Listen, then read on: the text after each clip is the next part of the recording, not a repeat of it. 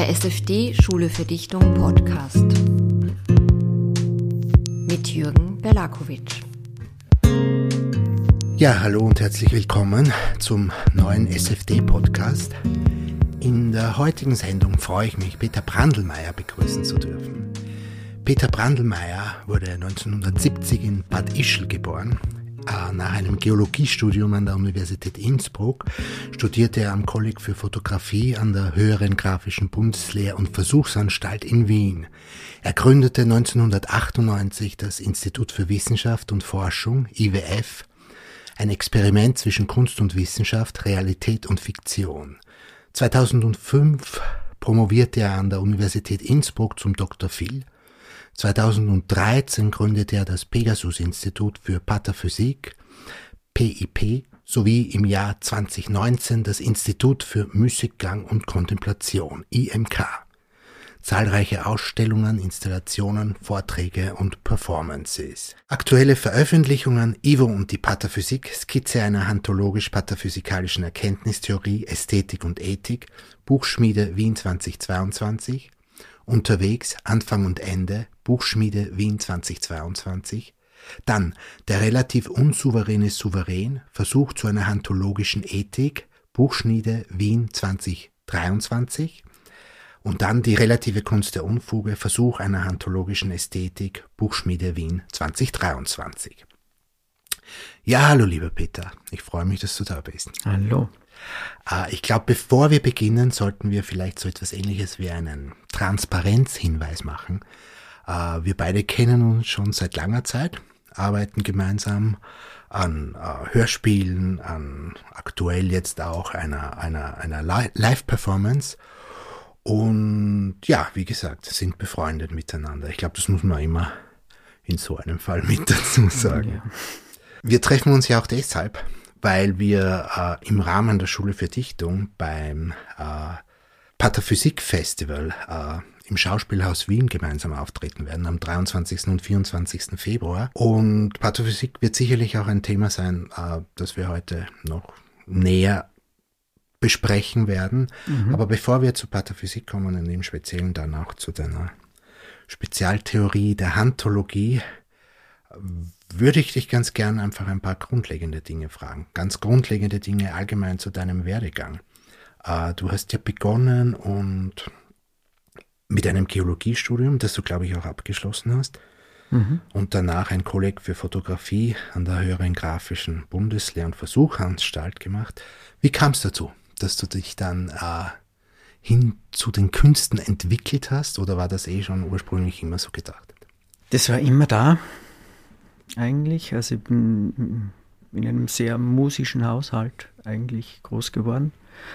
Ähm, und äh, beim Geologiestudium hat mich das, das, das Studium einfach extrem interessiert, also die, die Gesteine sehr interessiert. Und ich habe in den Ferien immer ähm, gearbeitet, auch in Büros in verschiedenen und habe gemerkt, okay, ähm, in der Anwendung interessiert es mich eigentlich jetzt nicht so brennend. Mich interessiert es mehr so dieses Suchen, also dieses äh, Spurenlesen. Letzten Endes ist Geologie sehr viel Spurenlesen ähm, und äh, eine Geschichte zu rekonstruieren. Und ähm, das hat mich eigentlich interessiert. Oder in der Gegend äh, herumzustreifen und Dinge zu entdecken, zu kartieren, äh, um dann Rückschlüsse zu ziehen, wie es im Untergrund ausschaut. Also mehr so diese Forschungstätigkeit hat mich, ähm, war für mich packend. Ja. Mhm. Und äh, die Anwendung jetzt, die Arbeit im Büro hat mich jetzt weniger interessiert, also irgendwelche Hänge zu vermessen oder ähm, Gutachten zu schreiben. Ja. Hast du das jemals gemacht? Ich habe es in den Ferien, äh, habe ich eigentlich immer gearbeitet. Mhm. Und ähm, insofern hat es mich dann mehr interessiert, weil mich die Fotografie immer interessiert hat ähm, mit der Fotografie etwas zu, zu machen. Also mhm. das war dann für mich das, was mich mehr gepackt hat. Mhm. Hast du das eigentlich dann auch äh, abgeschlossen, diese äh, Fotografieausbildung? Ja, beides abgeschlossen. Mhm. Ähm, die Fotografieausbildung ist ja nur zwei Jahre, also mhm. das, das, das ist jetzt relativ überschaubar. Mhm. Aber auch nie wirklich dann als Beruf ausgeübt, oder? Also ich würde sagen, ich übe beides nach wie vor, nach wie vor aus. Und bei der Geologie bin ich erst viel später, eigentlich in den letzten Jahren draufgekommen, dass eben dieses, ich nach wie vor äh, am Spurenlesen äh, interessiert bin und eigentlich tätig bin im mhm. Spurenlesen. Mhm. Ja. Und ähm, wenn man jetzt die, die Geologie mehr so in, in, als Erdgeschichte ähm, auffasst, die Geschichte interessiert mich äh, eigentlich seit, seit jeher und immer noch. Ja. Also mhm. ich bin auch jetzt, geht es halt mehr um kulturelle Geschichten, ja die mich interessieren. Wie kommt es zu was? was sind, wie kommen die Konventionen äh, zustande oder wie, ähm, ja, wie ergeben sich die Dinge? Ja. Mhm. Oder auch so eine Art methodisches Denken, das du da genau. rausholst. Genau. Mhm. Ja. Und wenn wir jetzt zurück zu den Künsten kommen, ich weiß gar nicht, ob ich das zu Beginn auch erwähnt habe, aber du bist zum Beispiel mir das erste Mal aufgefallen als Musiker eigentlich. Du hast ja auch einige CDs, einige Alben veröffentlicht. War das dein erster Schritt oder hast du davor auch schon äh, in, in, in Richtung Schreiben, Philosophie, dir Überlegungen? Eigentlich ja, überhaupt Dinge nicht. überlegt. Mhm. Nein, eigentlich überhaupt nicht. Also mhm. der erste Schritt war für mich die Fotografie. Mhm. Und äh, nach der Fotografie oder parallel zur Fotografie habe ich eben äh, auf der grafischen schon äh, mit Super 8 Projektoren gearbeitet und die habe ich mit Tonabnehmern äh, ausgestattet. Und ähm, das ist eben eine der CDs, mhm. ist ja die Apparatur zu den Grundlagen der Physik. Das ist mhm. relativ am Anfang äh, des äh, Projekts Institut für Wissenschaft und mhm. Forschung entstanden. Und äh, also das war eigentlich so der erste Schritt, wo die Fotografie mit der Musik, das ist für mich äh, eigentlich Hand in Hand äh, gegangen. Mhm. Ja. Aber natürlich auch schon die Idee, ein, ein Institut zu gründen und eigentlich da auf der Ebene, auf einer Ebene der, wie auch immer man es jetzt nennen will, der Philosophie, der Geisteswissenschaften ja, auch da bin zu ich arbeiten. Ein bisschen hineingeschlittert mehr. Also es war irgendwie, aber es kommt aus der grafischen letzten Endes. Und also generell interessiert mich so dieses, äh, die eben Wissenschaft und Forschung ist für mich immer was, was äh, sehr Faszinierendes gewesen. Und nach wie vor etwas Faszinierendes. Und ähm, ich war dann auf der grafischen ähm, mit der Situation konfrontiert, dass man mehr als jemanden, der drei Buchstaben und einen Punkt vor dem Namen hat, äh, mehr an Wissen zugetraut hat als äh, die Leute, die diese Buchstaben und den Punkt nicht vor dem Namen gehabt haben. Das war eigentlich der Ausgangspunkt für das Institut für Wissenschaft und Forschung. Mhm. Ähm, dass ich dann im Keller einfach, ähm, im Keller einer Werkstatt in der Kaiserstraße ähm, selbst Vorträge gehalten habe oder eben und Leute eingeladen habe, Vorträge zu halten. Und man hat nie gewusst, was ist das jetzt? Äh, kann man das glauben? Kann man das nicht glauben? Ähm, äh, ist das jetzt Kunst? Ist das Wissenschaft? Äh, das ist äh, also ganz in, in offen gewesen, ja. Und ähm, war so ein Spiel, wo ich auch Leute in, von der Grafischen, die mich äh, eben auch ähm, in diese Ecke des Wissenden gedrängt haben ähm, auch eingeladen haben, aber sie sind nie gekommen. Aber das war so dieses Spiel mit diesen Namen, was, äh, mit diesen Titeln. Was heißt denn das? Was bedeuten denn die? Mhm. Was trauen wir den Leuten zu, die äh, ähm, diese Auszeichnung haben? Ja. Mhm.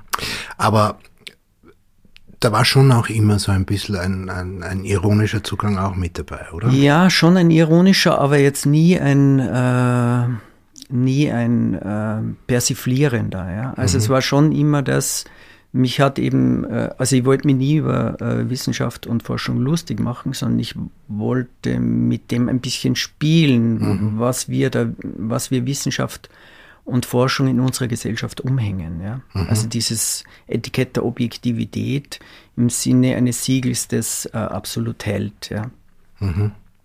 Ja, aber ich glaube, ich kann mich erinnern, wahrscheinlich haben wir uns im Rahmen einer Veranstaltung kennengelernt, wo das Institut für transakustische Forschung mit dabei war, auch ähnlich gelagert im Endeffekt und wo ich zu der Zeit einfach auch angedockt habe mit, mit, mit meinen Dingen, die ich damals gemacht habe und mit meinen Zugängen.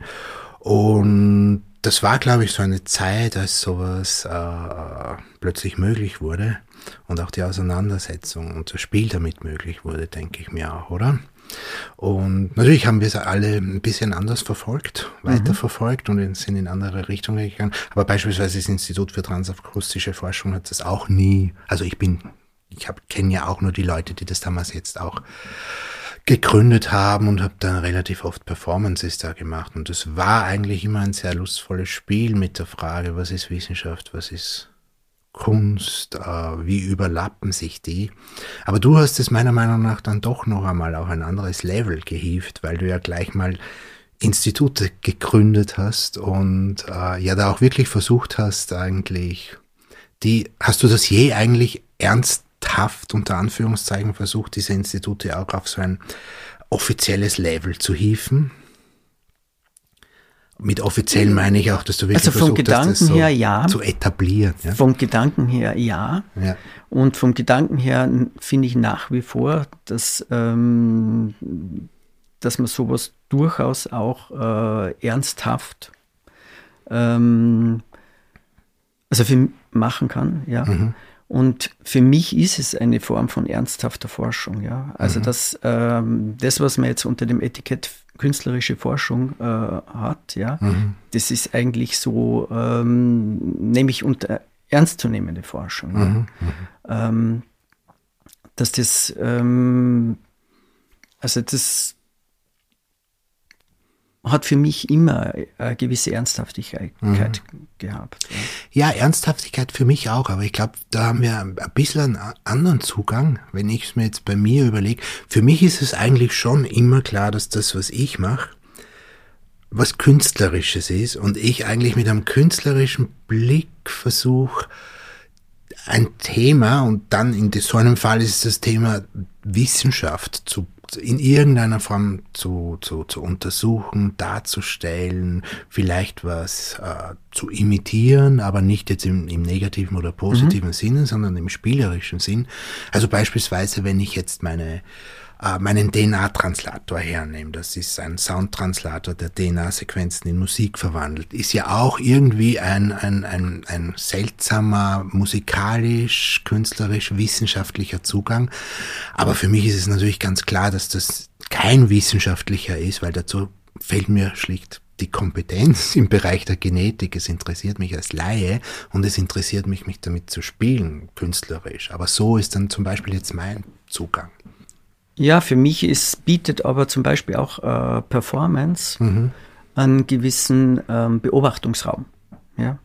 Also für mich ist äh, Performance, eine Ausstellung durchaus sowas wie ein Experiment, wo ich dann wieder für mich Erkenntnisse äh, herausziehe.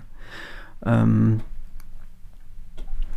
es ist natürlich dieses Etikett äh, Wissenschaft und Forschung ist natürlich eine Gratwanderung. Wann ist etwas, gilt etwas als Wissenschaft, wann äh, nicht, wann, mhm. wann läuft es schon, schon in die Kunst? Und für mich ist immer wieder, bin ich mit der Frage konfrontiert gewesen, ist das Wissenschaft, was du machst, oder ist das Kunst? Mhm. Und jeweils haben mich die Leute von der Wissenschaft der Kunst zugeordnet und die Leute von der Kunst eher der Wissenschaft. Also es war ihnen immer ein bisschen fremd, das, mhm. was, was ich gemacht habe. Und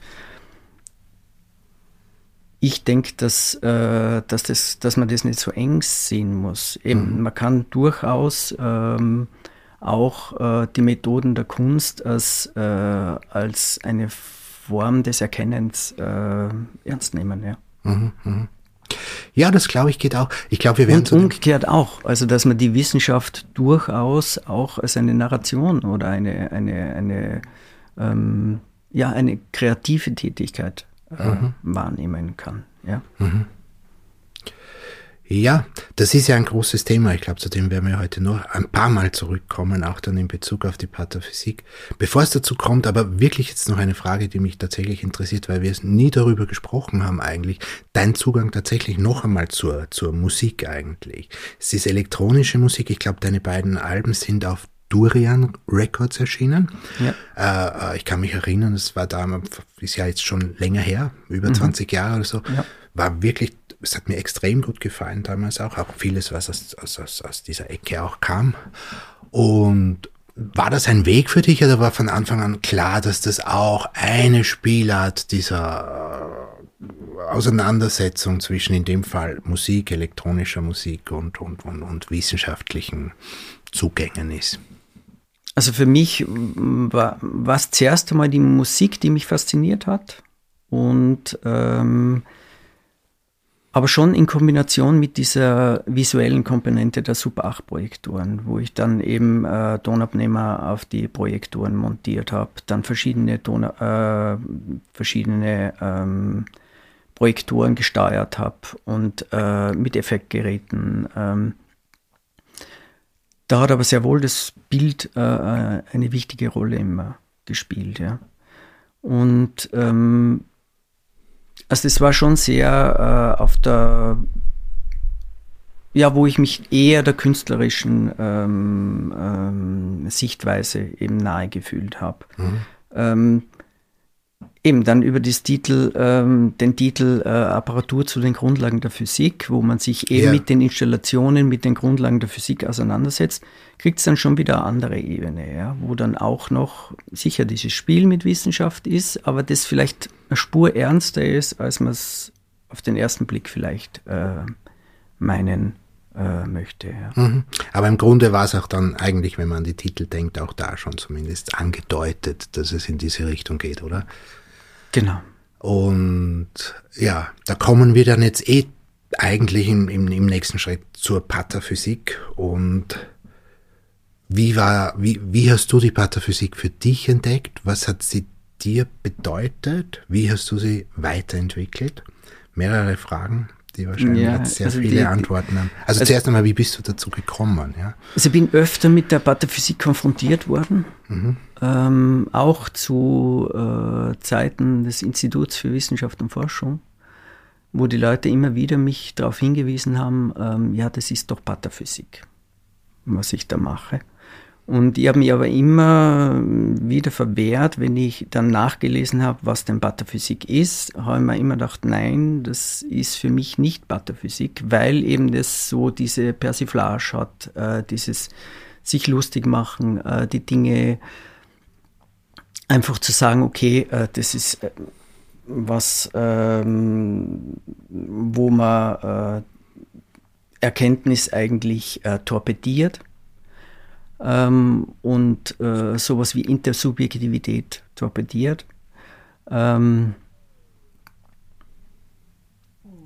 ich bin dann aber am, am Ende des Projekts äh, IWF ähm, vom Fritz Ostermeier äh, eben ja, darauf angesprochen worden, ich soll doch eine Performance über Butterphysik machen ähm, beim Donaufestival. festival und ähm, habe gesagt, zuerst einmal mich ein bisschen geziert und dann haben wir gedacht, okay, aber wenn so viele Leute äh, sagen, das hat was mit Pathophysik zu tun, was ich mache, dann nehme ich das mal ernst und schaue mir jetzt mal genau an, was Pathophysik ist.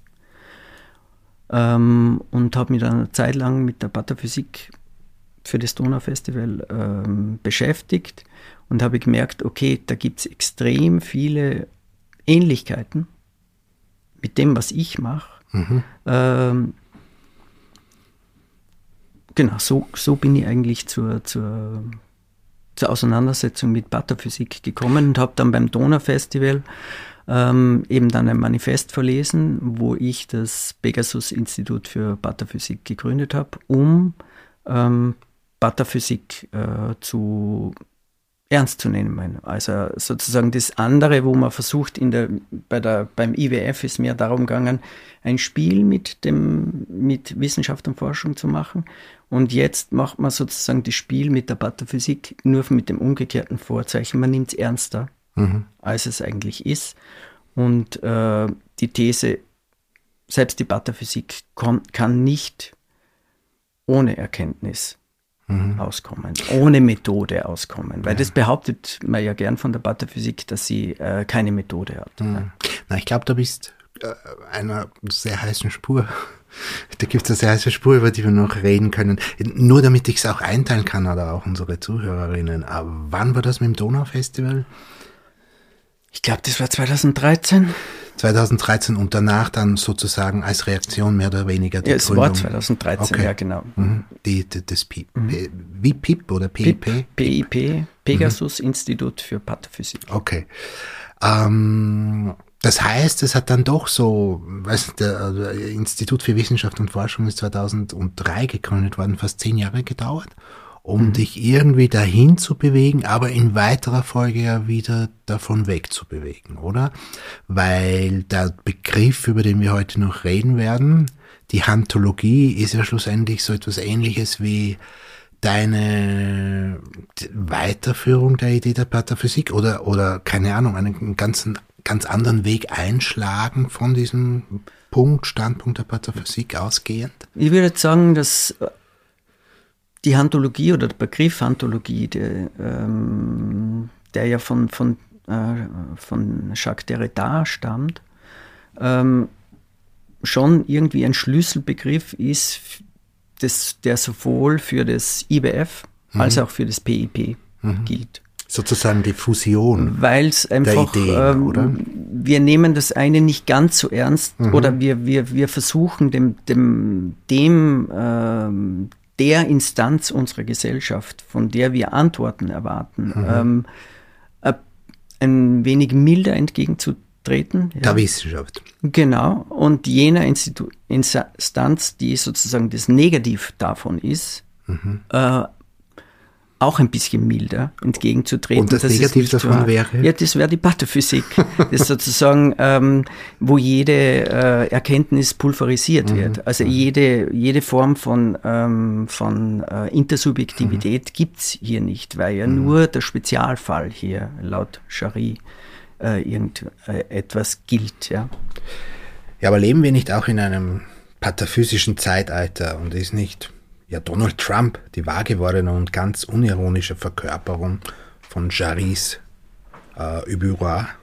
Es ist ja auch ähm, sozusagen der, der, Superindividualismus letzten Endes, weil eben König Übü ist ja, ja. so, ähm, da gilt ja nur das eigene Wort etwas oder ja. das eigene Empfinden etwas und alles andere ist äh, nichtig eigentlich. Ja. Mhm. Und ähm, letzten Endes ist es, ist die Pathophysik natürlich schon auch ein gewisser Spiegel für unsere Gesellschaft, ja, weil ähm, so dieses Individuum ähm, ähm, und sein eigenes Belieben und sein eigenes Durchsetzungsvermögen einfach hier ähm, etwas zählt, ja. Ja, und gleichzeitig ist es ja so seltsam, ja, weil eigentlich entwickelt hat sich die, die Pathophysik, also diese ganze Idee, die kam ja aus einer sehr, also aus einer mir sehr sympathischen, subversiven Position heraus und lange Zeit hat sie die ja auch inne gehabt, denke ich mir. Aber eben, die große Aufgabe für uns im Denken, für uns im Reflektieren, für uns im Analysieren heute ist ja, sich die Frage zu stellen, äh, was passiert da gerade zur Zeit und weshalb passiert es in der Art und Weise, wie die Dinge passieren und wie, wie, wie, wie, wie die Menschen mit den äh, Wirklichkeiten heutzutage umgehen und mit der Frage nach Wirklichkeit. Und eben die, die, die Pataphysik erscheint mir ja wie eine Art Blaupause für heutige Irrationalismen jeglicher Art, die direkt oder indirekt und meist vollkommen falsch interpretiert über popkulturelle Entwicklungen in der Literatur oder auch in der Gesellschaftstheorie und auch, glaube ich, ganz stark im Film und über Jahrzehnte hinweg Eingang in realpolitisches Vorgehen gefunden hat. Und bei dieser Transformation ist irgendwas schiefgegangen, manchmal, ja, denke ich mir heute manchmal. Die Pathophysik hat ja noch, äh, kommt ja noch aus einer, aus einer anarchistischen Ecke. Ja. ja? Und die anarchistische Ecke ist ja irgendwie dann doch auch die, wo, ähm, wo man sich jegliche Herrschaft äh, bis auf der eigenen äh, persönlichen Ja. zu entziehen versucht. Und ich denke, das hat ja nicht nur sympathische äh, Seiten. Ja, das sieht man heute zum Beispiel. Genau. Wenn wir noch einmal zum Trump zurückkommen, das ist ja auch eigentlich, also vollkommen nur ich, nur mein Weltbild. Genau, da Zählt, genau. geht es dann halt um die Unterordnung, also zwischen jemandem, der leitet, ja, Mhm. und äh, dem Gefolge. Ja. Naja, und da kommen mir auch so Dinge unter, also es ist mir schon vor längeren untergekommen, aber Punk zum Beispiel, ja, einer der, der, der, der wesentlichen Figuren im Punk, Johnny Rotten äh, oder John Lydon, wie er eigentlich heißt, äh, sagt dann irgendwann 2018, 19, 20, ja, Donald Trump, der ist wie er, der ist auch so Anti-Establishment, der taugt ihm, das ist schon cool, was der macht. Und da denke ich mir, da ist so die seltsame Verschränkung, die da plötzlich einsetzt, die mich so staunen lässt und äh, ja, eigentlich ohne Antwort zurücklässt eigentlich. Ich glaube aber, es geht genau um dieses, um diese Gratwanderung, Mhm. ja. Also z- dass diese anarchistische Seite nicht die Überhand bekommt, weil Mhm. eben Anarchismus ist halt auch Hyperindividualismus, ja. Mhm. Ähm, also das ist ja immer eine Gratwanderung. Wir sind Teil von einem, wir sind ein, ein Teil eines Systems oder von vielen Systemen, von äh, und ähm, eben dieses Teilsein von, eben man ist Teil und man ist äh, eine Gemeinschaft. Ja. Und das hat eben diese beiden Anteile und die muss man irgendwie, äh, die müssen irgendwie äh, ein Gleichgewicht haben. Ja. Ohne jetzt, und, und das ist für mich dann wieder die Hantologie, die da irgendwie äh, das Schlüsselwort ist, wo ich Ja. sozusagen auch die Milde hineinbringe, die Relativität. Ja ähm, wo ich sehr wohl äh, der Pataphysik auch äh, eine gewisse ähm, ja, intersubjektive äh, ähm, Erkenntnisebene zuordne, genauso wie, der, wie ich das äh, der Wissenschaft äh, tue. Ja. Das wollte ich auch gerade sagen. Ich wollte gerade überleiten auch zum, zum Begriff der Hantologie sozusagen oder dich auch fragen, ist der Begriff der Hantologie, so wie du ihn entwickelt hast und in den letzten Jahren entwickelst, ist der mehr oder weniger eine Reaktion auf diese beiden Pole, die wir da jetzt kurz angeschnitten haben? Genau. Also das ist schon, ähm, also das Institut für Wissenschaft und Forschung hat für mich schon mit dieser Erkenntnis äh, geendet, okay, äh, jede Erkenntnis ist irgendwo relativ. Ja. Also es hängt immer von irgendeinem Umfeld ab, von irgendeiner Annahme ab. Es gibt keine Form der Letztbegründung oder eine Objektivität im strengsten Sinne. Ja. Was ja auch wieder gefährlich wird, wenn man dann so denkt, weil da kommen wir jetzt eigentlich wieder zurück zum Anfangspunkt. Ne? Ja, aber das heißt ja nicht, äh, dass ich dadurch dann die Beliebigkeit ernten muss, ja, weil die Beliebigkeit, dann schlagt das Pendel wieder extrem in die andere Seite aus, ja. Ähm, sondern es gilt eben da irgendwo ein, eine gewisse, ja, eine gewisse Mitte zu, zu, zu äh, wahren, ja.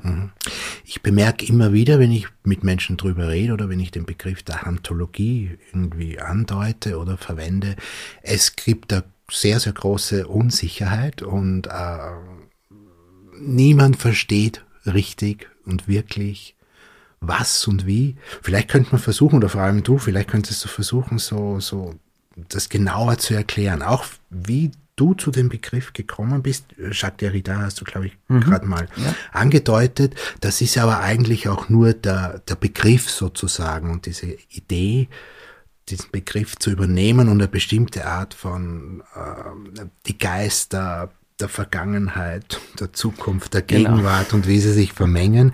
Da muss man ja auch sagen, gibt es ja eine Richtung in der elektronischen Musik, wieder von der du dann ja doch auch von deinen Anfängen her kommst, nämlich der der Hauntology.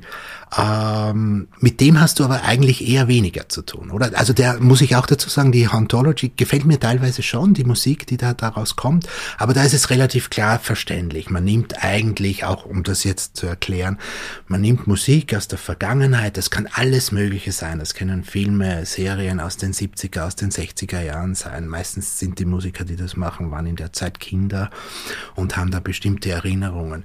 Übernehmen diese Musik oder nehmen Samples daraus, verfremden sie und in der Verfremdung bekommt das Ganze so eine Art geisterhaften, leicht äh, mystischen Zusammenhang. Das klingt manchmal ganz schön, manchmal ist es auch beliebig, aber das wäre da die Idee. Also man holt eigentlich die Geister der Vergangenheit in Form der Erinnerungen sozusagen in die Gegenwart.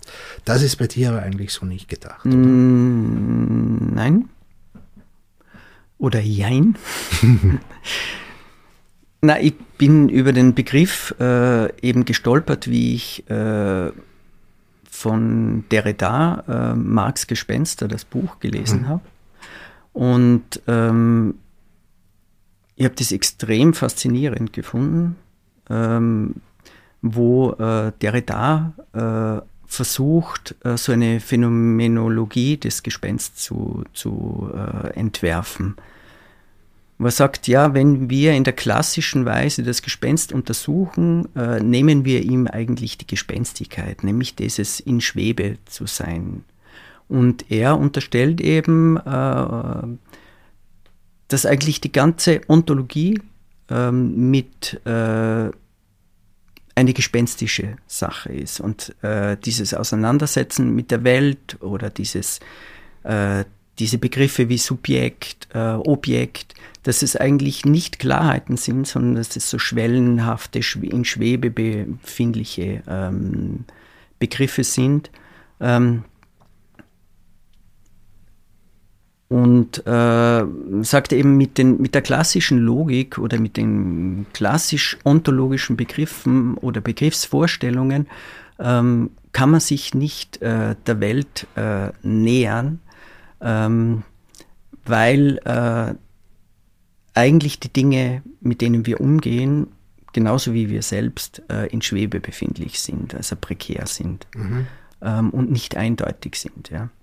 Also nichts ist mit sich selbst im Reinen, so auf die Art. Ja. Ähm,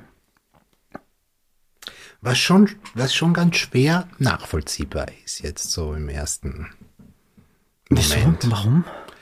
Weil es auch nur eine Behauptung ist im Endeffekt. Ja, aber ähm, die gut klingt, jetzt so im ersten Moment, wo man denkt, muss das so sein? Ist es tatsächlich ja, so? Ja, aber sind, sind wir so eindeutig festlegbar? Also jetzt wir selbst?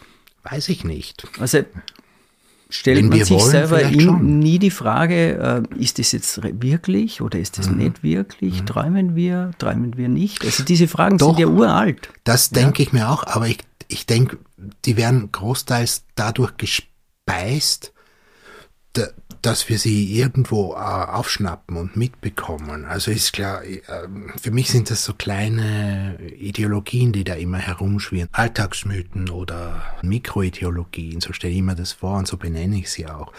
Das sind alles so Behauptungen, die, die klingen schön, ja. Ah, was ist Traum, was ist Wirklichkeit, na, was ist in der Literatur etc. etc. Aber muss es so sein? Das ist zum Beispiel die Frage, die ich immer sehr oft stelle. Ja? Na, aber die, die Hantologie, so? ähm, also in, in meinem mhm. Verständnis sagt dann auch nicht, äh, und so ist es, ja, mhm. sondern die Hantologie weiß sehr wohl, okay, das ist eine gewisse Annahme, von der mhm. gehen wir aus, eine spezielle Ontologie, mhm. eben eine, die eher von der Prä vom Prekariat ausgeht, vom prekären Sein, ja. Mhm vom nicht Prekären ganz Sitz. feststellbaren Sein. Also mhm. etwas, was auch mit Performativität zu tun hat, also mhm. äh, mit dem äh, Wandelbarsein, ja, dass wir nicht einen Moment festmachen können. Mhm. Also die Gegenwart ist ja auch ein, ein schwellenhafter Zustand zwischen Vergangenheit und Zukunft. Und die Zukunft und Vergangenheit sind ja auch mhm. wieder schwellenhafte Zustände, weil wir die ja auch nur immer ähm, erschließen können. Ja.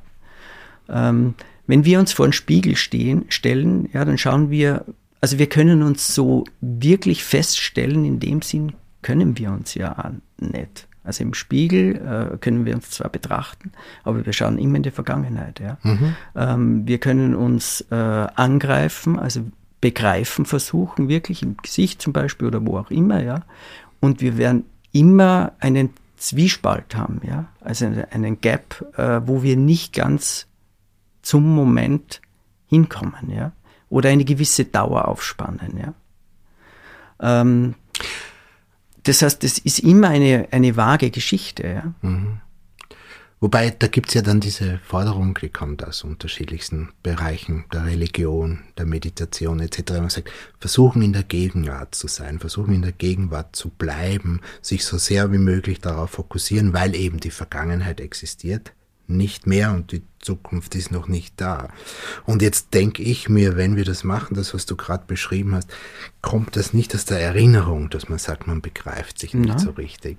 Das ist Aber immer dies, eine, eben, das eine meine ich ja, dass dieser, dies, diese Form von nicht ganz eins sein mit sich sein können Mhm, äh, im Moment liegt, auch in der Gegenwart liegt. Mhm. Und in dieser Spalte würdest du dann das verorten, was du Hantologie nennst, oder in diesem kleinen. In, ja, diese, diese, ähm, dieses reflexive Moment zwischen einem, das in einem Jetzt ist, ja, oder in einer, in einem Wesen ist. Ja. Jedes Wesen muss irgendwie äh, den Sprung von einem Moment zum nächsten schaffen. Da gibt es eine Beziehung. Ja. Ja. aber für mich ist zum Beispiel sehr vieles an äh, Kunst, also jetzt Literatur, ganz, ganz stark auch Musik. Da zieht's mich hin, mehr als zu Bildern oder Darstellungen in irgendeiner Form. Genau das, ja. Darum geht's ja, glaube ich, auch, glaube ich, wenn man, wenn man künstlerisch, egal ob man selber aktiv ist oder es äh, sehr, sehr bewusst und sehr lustvoll konsumiert, unter Anführungszeichen, da ist man ja immer in diesem Spalt. Das ist immer der Spalt, wo man eigentlich sich selbst vergisst, in der Gegenwart, ja, und in, eine, in einen anderen Bewusstseinszustand übertritt eigentlich, wo man die Vergangenheit vergisst, die Sorgen, die die Zukunft bringen könnte, vergisst, wo man eigentlich in dieser Erzählung ist, in dieser Musik drinnen ist. Das wäre eigentlich für mich die Kunst im Endeffekt. Sowieso, ja. Und wo unterscheidet sich jetzt da, da, da, die Idee der Hantologie, des hantologischen Begriffs, oder wo, wo, wo trägt er was anderes dazu bei? Oder ist er eine andere Form von Vorstellung? Die Hantologie ist für mich eher eine, äh, eine Reflexion darüber. Über dieses äh, schwellenhafte, über diesen schwellenhaften Zustand des Seins. Ja. Und auch über den schwellenhaften Zustand der Dinge. Und ähm, eben über letzten Endes über dieses, über das Bezogensein, ja. Also dass die Dinge eine Beziehung miteinander haben. Also die Wesen, sagen wir mal Wesen und nicht Dinge. Ja, das ist schön. Äh, Das hat mir jetzt auch gut gefallen, um diesem Begriff der Hantologie ein, ein bisschen mehr Klarheit zu verleihen, glaube ich auch. Ähm, gibt's gibt's noch Dinge, die dir einfallen dazu, wo du sagen würdest, das wäre dir noch wichtig, jetzt in Bezug auf die Hantologie da mal etwas zu sagen oder etwas aufzuklären? Ja, sozusagen? vielleicht, vielleicht über den Begriff nur ganz kurz Ja. etwas zu sagen. Also, dass das als eben kommt, ist halt ein, ein, ein Wortspiel vom Jacques Derrida gewesen, ist vielleicht ganz gut, um die Anthologie ein bisschen einzukreisen. Ein französisches Wortspiel, das gar nicht so leicht ins Deutsche zu übersetzen ist, oder? Oder nicht so Genau, im nachvollziehbar wird. Französischen klingt eben Ontologie und Mhm. Ontologie, klingen die beiden Worte gleich, äh, ohne das Gleiche zu meinen. Und Mhm. das ist ein bisschen das, das Spiel, das Derrida dort treibt, Mhm. äh, indem er eben, also Ontologie, die Lehre vom Sein, ähm, zu Hantologie oder Ontologie im Französischen macht, ähm, wo das Hanté drinnen ist, Hanté, ja, ähm, wo ähm, das Spuken heißt. Ja. Ähm, also wo die Dinge scheinen zwar klar zu sein, über die man redet, ja, in der Ontologie, aber letzten Endes ist ne, schreibt er in, in, in, im Buch Marx Gespenst, dass, dass die, die Ontologie, also die Hantologie in dem Fall, ähm, eine Kategorie ist, die über der Ontologie steht. Also dass die Ontologie selbst äh, eine gespenstische Sache ist oder mit Gespenstern arbeitet, mit gespenstigen Begriffen arbeitet. Ja. Einen schönen Ansatz, da habe ich auch irgendwann mal gefunden. Äh, beim Nachdenken über den Begriff und auch vielleicht in einem Gespräch zwischen uns beiden. Eben die Ontologie zum einen äh, basiert ja auf diesem äh, Dualitätsprinzip. Und dieses Dualitätsprinzip äh, verfolgt uns oder begleitet uns, die Menschheit, seit Tausenden von Jahren. Also dieses binäre Denken sozusagen, denk, denken wir ständig oder hat die Menschheit ständig gedacht. Und mir scheint manchmal heute sind wir so in, in, sehr großen Zeiten des Umbruchs, wo das einfach nicht mehr ausreicht, wo wir mit dieser, mit diesem Werkzeug äh, nicht mehr weiterkommen. Und da wäre dann sozusagen die Hantologie so etwas wie ein Ansatzpunkt, etwas weiter zu denken, ähm, äh, multipler zu denken, ohne dabei ohne dabei auszuschließen natürlich auf der einen Seite, aber ohne dabei es auch ähm, wieder als irgendeine letztgültige Weisheit zu postulieren. Genau, also es geht letzten Endes um die Relativierung auch von einem selbst mhm. als Erkennender, ja, dass also die Hantologie sagt selbst, okay, das ist eine Form dessen, mhm. wie man die Welt betrachten kann. Mhm. Und es ist keine letztgültige und der Hantologe, so wie ich ihn mhm. verstehe, äh, fühlt sich nicht äh, ähm, weiser als mhm. ähm, jemand, der davon ausgeht, mhm. dass es ein Ding an sich gibt. Mhm. Ja. Das gefällt mir auch gut und trotzdem fehlt mir irgendwas dabei. Immer, wenn wir drüber reden, auch jetzt wieder. Also es muss auch die, die, die Relativierung wieder relativiert werden, glaube ich. Natürlich. Das ist das Wichtige. Genau. Das ist, ist äh, essentielle äh, Geschichte. Eben, das ist genau das, was ihr ja, jetzt ja. auch. Und trotzdem fällt mir da auch noch was, weil auch wenn wir die Relativierung relativieren, äh, bleibt zum schlussendlich äh, doch nicht nur das Bedürfnis, sondern es gibt ja auch die Notwendigkeit, manchmal Fixpunkte zu haben im Leben, äh, im Denken, weil wenn die alle wegdriften und wenn nichts mehr da ist, glaube ich, dann, dann, dann, dann, dann sind wir auch nicht mehr da, dann ist unser Denken auch nicht mehr da. Also es braucht halt wiederum äh, dieses andere. Das ist das, wo genau. sie das immer Aber so das dreht, ist ne? eben das, wenn wir jetzt, äh, wenn wir jetzt das Bild von der klassischen Logik aufmachen, ja, mhm. dass man sagt, okay, Tertium non datur, mhm. ja, es gibt das eine und dann gibt es das Gegenteil mhm. vom anderen, ja. Ähm, dann heißt ja äh, relativieren, okay, es gibt sozusagen das eine nicht absolut, ja, und das andere nicht absolut, ja. Mhm. Aber ich bin irgendwo in der Mitte drinnen, ja. Mhm. Und das Relativieren vom Relativieren ist ja, ich gehe sozusagen, ich neige dazu, äh, wenn ich sage, na, das ist es nicht, dann muss es das Gegenteil davon sein. Und wenn man über die Mitte hinausgeht, dann dreht das Relativieren sich um. Mhm. Ja, dann gehe ich wieder auf das andere zu. Also es ist eigentlich so eine kreiselnd taumelnde Bewegung, also mhm. mhm. wo es ähm, also das Relativieren heißt nicht, man geht, man relativiert und relativiert und irgendwie bleibt dann die Beliebigkeit, die Soße über, ja, mhm. in der man dann irgendwie untergeht, sondern äh, es ist, ähm, es macht immer bewusst, okay, äh, die, die Dinge stehen in Beziehung zueinander und äh, man schwimmt mit den anderen. Mhm. Ja? Mhm.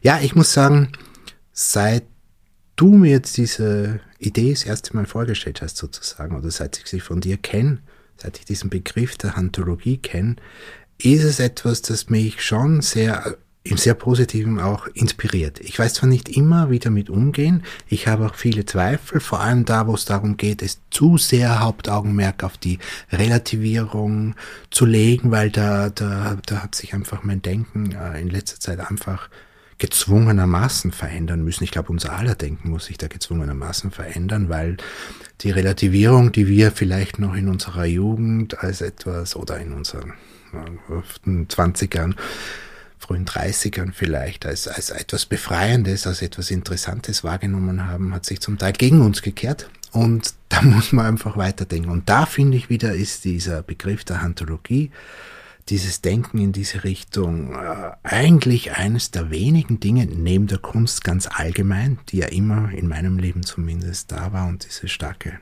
Position eingenommen hat, eigentlich eines der wenigen Dinge, wo ich sagen muss, da lohnt es sich weiter zu tun, da lohnt es sich weiter zu denken, in diesem Geiste, in diesem Sinne die Welt zu betrachten, ist spannend.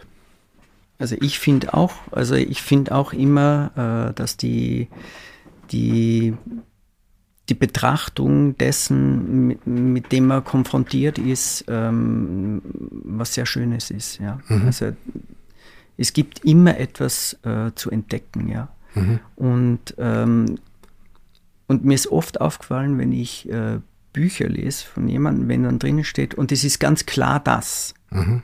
dass oft genau in diesen, und es ist ganz klar das, dann oft die problematischen Zonen äh, versteckt sind, wo jemand will, dass man nicht genau da hinschaut, weil wenn man dort hinschaut, dann kommt man drauf, okay, mhm da überspielt jemand etwas, wo eine Annahme drinnen liegt zum Beispiel oder wo eine Schwäche drinnen liegt, ja. Ähm, die man, von der man absehen soll oder die man nicht sehen soll.